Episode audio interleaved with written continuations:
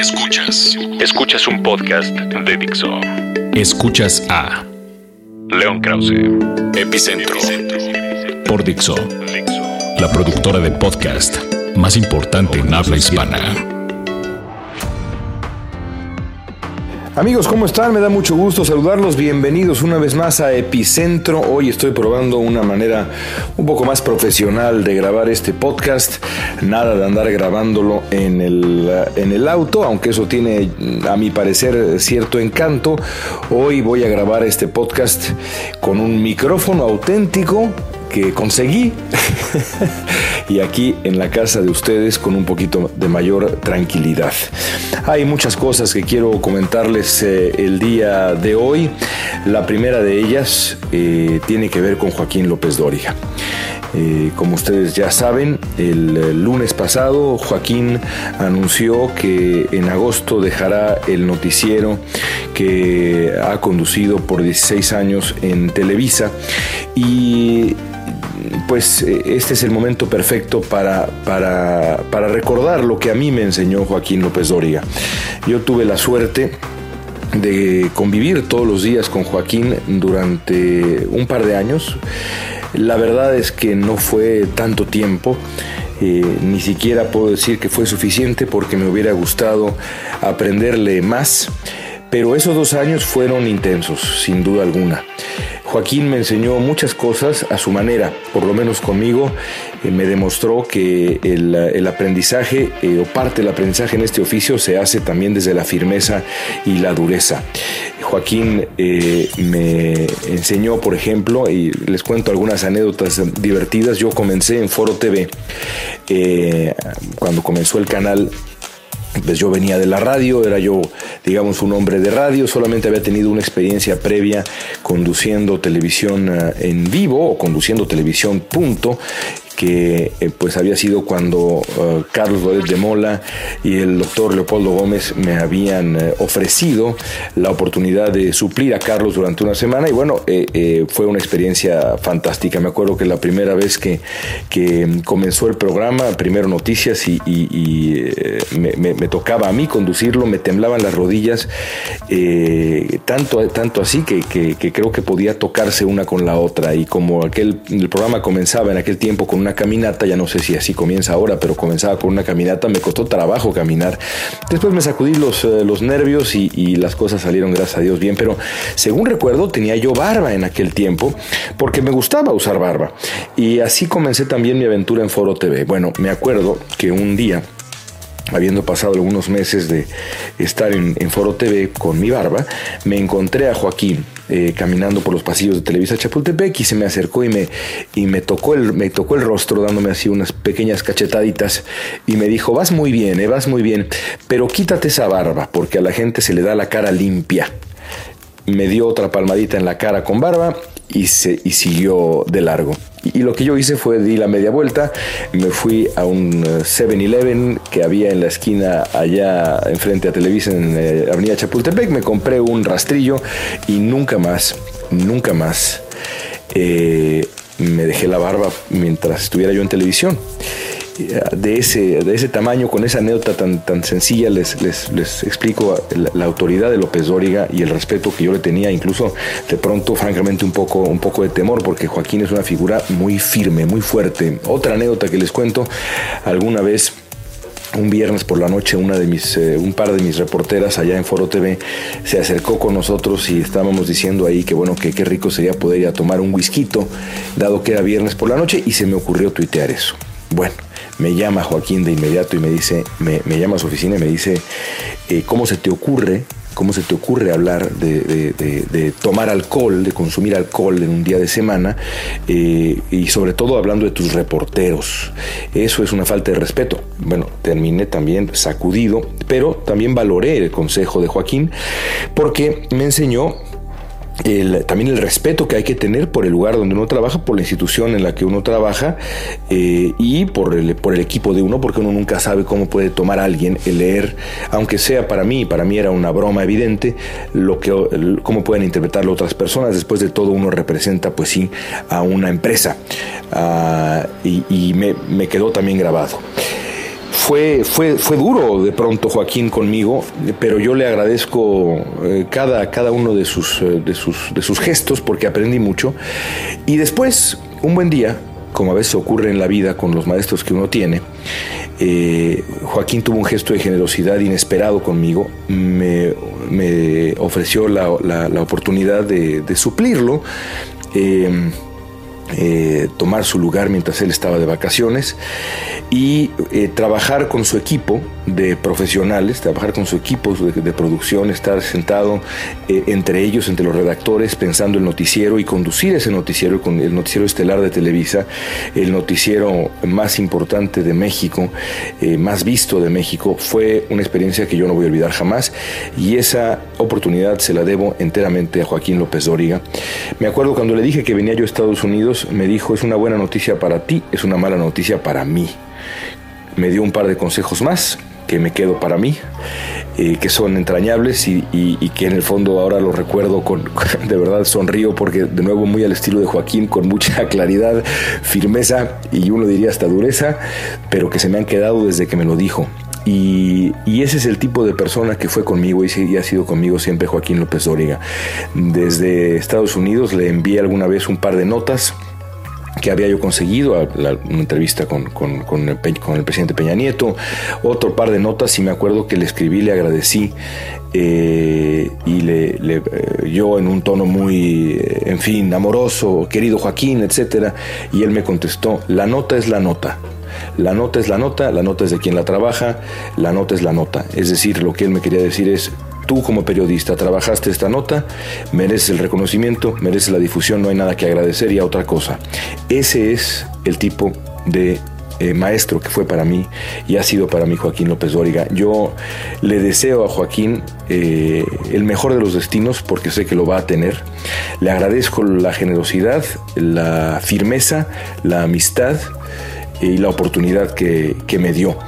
Y eh, estoy seguro además que el futuro también de las noticias por televisión eh, eh, en, no solamente en Televisa sino en México en general será particularmente interesante no cabe la menor duda que estamos entrando a una nueva etapa a una nueva época con nuevas exigencias con un público y eso lo podemos ver nosotros mismos que trabajamos en Estados Unidos lo vemos acá también con la audiencia hispana y con la audiencia que no es hispana eh, también es, es eh, los jóvenes eh, piden otras cosas, exigen otras cosas, tanto en la manera como uno las entrega, las noticias, la manera como las presenta uno, es otra época. Y estoy seguro que lo que viene en Televisa va a ser, va a ser muy interesante.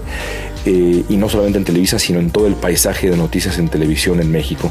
Y yo lo estaré viendo desde acá con, con mucho interés, con mucho interés y mucho orgullo de haber estado allá, de haber pertenecido a esa casa, de haber aprendido de Joaquín López Dóriga en este caso y de muchos más de los que ya algún día tendré la oportunidad de hablar. Por lo pronto, Joaquín, felicidades y si escuchas esto, muchas gracias. Escuchas a León Krause, Epicentro. Y bueno, entrando en materia noticiosa, les cuento eh, que a, lo mejor ya lo, ya lo vieron ustedes, que el propio lunes también tuve la oportunidad, fue un día lleno de cosas, tuve la oportunidad de entrevistar a Bernie Sanders. Sabemos que Bernie Sanders, eh, eh, pues ha, de verdad eh, organizado, ha llevado una campaña histórica, una campaña histórica que además ha sabido entender a, su manera el pulso de los tiempos. Ayer, por ejemplo, le pregunté por qué en las encuestas le va mejor a él contra Donald Trump que a Hillary Clinton contra Donald Trump y Sanders me dijo, mira, eh, creo yo que la gente que quiere votar por Trump lo hace porque está muy enojada, pero es un enojo que está mal dirigido, que está mal encausado. Eh, hay que encauzarlo correctamente. en, en algún sentido lo que me decía Sanders es que él, como Trump, han sabido, ha sabido entender que parte del electorado en Estados Unidos está harto, está irritado, está molesto con la parálisis en la política, con la polarización en la política en Washington, con el poder excesivo que tienen las corporaciones en la vida política estadounidense y en la vida pública estadounidense. Y eso lo ha llevado a, pues al borde de arrebatar la nominación a Hillary Clinton. Eso no va a ocurrir. Hillary Clinton va a ser la candidata presidencial eh, del Partido Demócrata, pero sobre todo ha llevado a Sanders a consolidar un movimiento de una importancia capital, sobre todo entre los más jóvenes. Y aunque Hillary Clinton gane la candidatura, ella va a tener que sumar a la plataforma del partido y a su propio y a su propia concepción de la campaña presidencial, su propio su propia idea de lo que de lo que va a presentarle al electorado, lo que Bernie Sanders ha traído al escenario y a la mesa, eso no me cabe la menor duda, y así va a ocurrir seguramente con la elección de Hillary Clinton de su compañero o compañera de fórmula. A mí me gustaría que fuera Elizabeth Warren, la senadora de Massachusetts, que, eh, que en, muchos, en muchos aspectos defiende lo mismo que defiende Bernie Sanders. Así que bueno, conocer a Sanders acá en el este de Los Ángeles fue una experiencia de verdad eh, eh, notable, de verdad una experiencia que agradecí. Además, ahora he tenido la oportunidad en el último mes de entrevistar a los dos, a Hillary Clinton y a Bernie Sanders. Y lo que hice fue preguntarles más o menos no lo mismo, pero sí eh, eh, cuidé, digamos, de eh, hablar de ambas, de, las cosas que hablé con uno, también, también hablé con otro, aunque con otro, con otro matiz. ¿Y a qué me refiero? Bueno, le pregunté, por supuesto, de la elección, que es fundamental preguntarle de la elección. Le pregunté si habría algún escenario en donde él le negaría su apoyo a Hillary Clinton, sin decirme que no, que no habría ningún escenario. Me dijo, si pierdo la nominación, si pierdo la candidatura el 7 de junio, que es, digamos, el último gran empujón, gran de, elecciones primarias, entre ellas el estado de California, voy a dedicar, me dijo Sanders, toda mi energía para evitar que Donald Trump sea presidente. Así que bueno, no es necesario leer muy entre líneas para darse cuenta que me quería decir Bernie Sanders con eso.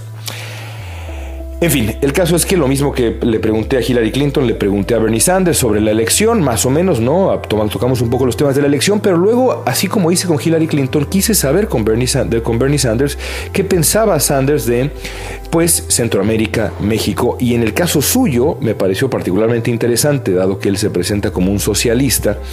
Eh, eh, me pareció particularmente interesante preguntarle qué opinaba del colapso de la izquierda latinoamericana reciente, o de alguna parte de la izquierda latinoamericana, que de una u otra manera, ya sea por derrotas electorales como en Argentina, que también ha habido escándalos, o por los escándalos en Brasil, o por el absoluto colapso de ese país extraordinariamente rico que terminó siendo tan extraordinariamente pobre que es Venezuela, pues eh, ese tema está ahí, el colapso de ese modelo de izquierda que Bernie Sanders defiende.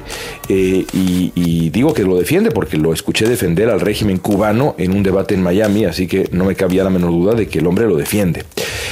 Y me sorprendió muchísimo, sobre todo también tomando en cuenta que la campaña de Bernie Sanders había invitado a Alejandro Solalinde el mismo día lunes a un evento para hablar del trato a los migrantes en México, me sorprendió que Sanders no conoce nada.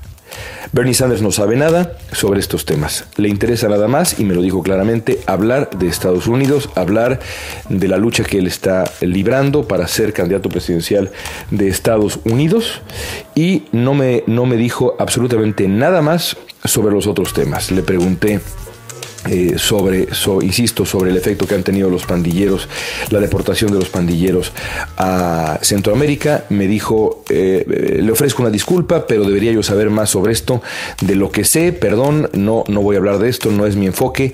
Le dije, bueno, pues seguramente lo que sí le va a interesar es hablar de la izquierda latinoamericana. Y me dijo, mire, me está usted preguntando cosas que son muy interesantes, pero no tengo una opinión, no voy a hablar de eso, quiero ser presidente de Estados Unidos. Eh, en resumen, eh, después le dije, podemos hablar de Puerto Rico y se puso ya un poco más tenso y me dijo, bueno, ahí la diferencia es que en Puerto Rico hay ciudadanos estadounidenses, un poco burlón, y yo le dije, bueno, eso yo lo sé, eh, senador, y esa era mi siguiente pregunta. Y me dice, bueno, para, de Puerto Rico sí estudié. Entonces, la verdad fue una experiencia que agradecí en muchas cosas, pero fue, fue triste también, en algún sentido, encontrar y, podría ser Bernie Sanders o cualquier otro candidato, a un hombre que aspire a ser presidente de Estados Unidos y que al mismo tiempo no, eh, no, hay, no, no eh, se esfuerce mínimamente para tener una opinión de asuntos que no ocurren del otro lado del mundo. No le estaba yo preguntando su opinión sobre la crisis en Zimbabue, estaba yo preguntándole por América Latina, por México, por Centroamérica, eh, países que son cercanísimos a Estados Unidos, fundamentales para Estados Unidos y eh, cuyo, cuyo futuro está dentro de los intereses inmediatos de Estados Unidos. Y Sanders en en los tres casos no tuvo ninguna opinión que compartirme. Y bueno, evidentemente esto es un reflejo no solamente del carácter de Sanders, sino también de esta suerte de regreso al aislacionismo estadounidense que es, desde mi punto de vista, lamentable. Eh, pase lo que pase, eh, Bernie Sanders probablemente no será el candidato presidencial demócrata y solamente por lo que yo vi el, día lunes me alegra, porque un candidato presidencial y un presidente de Estados Unidos tiene que tener la mente eh, abierta a, lo que ocurre en el mundo y mucho más a lo que ocurre cerca de casa el escuchar a un hombre como Sanders eh, eh, caer en silencio, en el silencio más ominoso cuando se le preguntaba sobre algo así, eh, me resultó una, una decepción. Lamento decírselo a todos sus muchos, pero muchos y aguerridos fanáticos. Escuchas, Escuchas a, León Krause. Epicentro.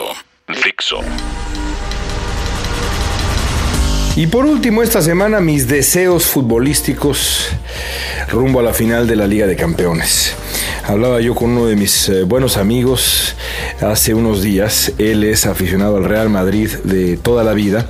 Eh, y bueno, discutíamos y yo le decía que eh, quiero que gane el Atlético de Madrid la Liga de Campeones. Y él me decía, bueno, lo que pasa es que tú pues eres, eres, eres parcial. No, no puedes ser imparcial en ese partido porque el, Real Madrid pues es el acérrimo rival del equipo de tus amores, que es el Barcelona. Y yo le decía, mira, sí es verdad, pero yo siempre he defendido el valor de la antipatía, de tener de verdad antipatía por el antagonista del, equipo al que uno le va, es decir, la gente que dice, es que no es, no es correcto, eh, solamente a uno debe darle gusto que le vaya bien al equipo de uno y no debe andar festejando las derrotas del equipo rival. Yo estoy en desacuerdo, me parece que el deporte y parte de la magia del deporte es ese, el ejercicio eh, de, la, de la antipatía, del antagonismo del odio, digamos, me parece la versión más inofensiva eh, del odio y quizá la única que es admisible.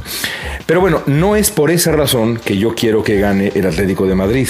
A mí me gusta mucho y siempre me ha gustado el fútbol, el fútbol defensivo los equipos que saben sufrir para luego, en el momento correcto, hacer sufrir.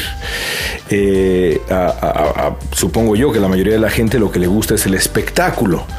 Y eso, por supuesto, es hermoso, el espectáculo ofensivo. Pero para mí el espectáculo defensivo es tan o más valioso que el espectáculo ofensivo. Ver a un equipo con eh, menor capacidad eh, ofensiva, ordenarse con, la disciplina suficiente como para aguantar los embates de un equipo eh, de mayor valor, con una nómina más alta, con incluso mayor talento, y luego poder sorprender y eliminar a ese equipo y vencer a ese equipo, es algo que a mí me emociona. Incluso cuando ocurrió con el Atlético de Madrid eh, este año, con el Barcelona y con el Bayern Múnich, bueno, con el Barcelona me dio mucho coraje, pero acepté y reconocí que el equipo de Simeone me resultaba admirable y bueno, con el Bayern lo disfruté, lo disfruté mucho. Por eso quiero que gane el Atlético de Madrid. Me parece que el fútbol, eh, eh, que el fútbol que despliega desde hace mucho tiempo, el fútbol que refleja el carácter de su técnico, un hombre al que como jugador detesté, porque Simeone como rival era terrible, pero como técnico respeto enormemente. Este equipo que refleja el carácter de Simeone merecería coronar esta revolución que ha encabezado Simeone al crear un equipo de esa garra, de ese calibre de lucha y de voluntad y vocación de lucha, merecería coronar toda esta etapa con una Liga de Campeones. Ojalá que ocurra así, estaré, eh, estaré eh, del lado del Atlético de Madrid este fin de semana, aunque debo decir, también debo decir que creo que al final la capacidad ofensiva del Real Madrid será, será demasiada para el, para el Atlético, al que le hace falta, creo yo, a un hombre gol que acompañara a Grisman que es un genio y creo que eso ese ha sido digamos un poquito el talón de Aquiles del Atlético de Madrid este año. Si contara con otro extraordinario delantero más allá de Fernando Torres creo que el Atlético tendría más posibilidades y creo que el Real Madrid es un equipo más completo. Creo que al final los blancos ganarán eh, eh, su creo que undécima copa. No lo voy a festejar al contrario seguramente me molestará enormemente pero si ocurre al contrario y el Atlético de Madrid gana una liga de campeones pues yo festejaré casi, casi, casi como si hubiera sido mi propio equipo. Y hasta ahí la dejamos por esta semana, amigos. Gracias por escucharnos. Un abrazo muy fuerte y acá estaremos en Epicentro la próxima semana. Dixo presentó a León Krause. Epicentro.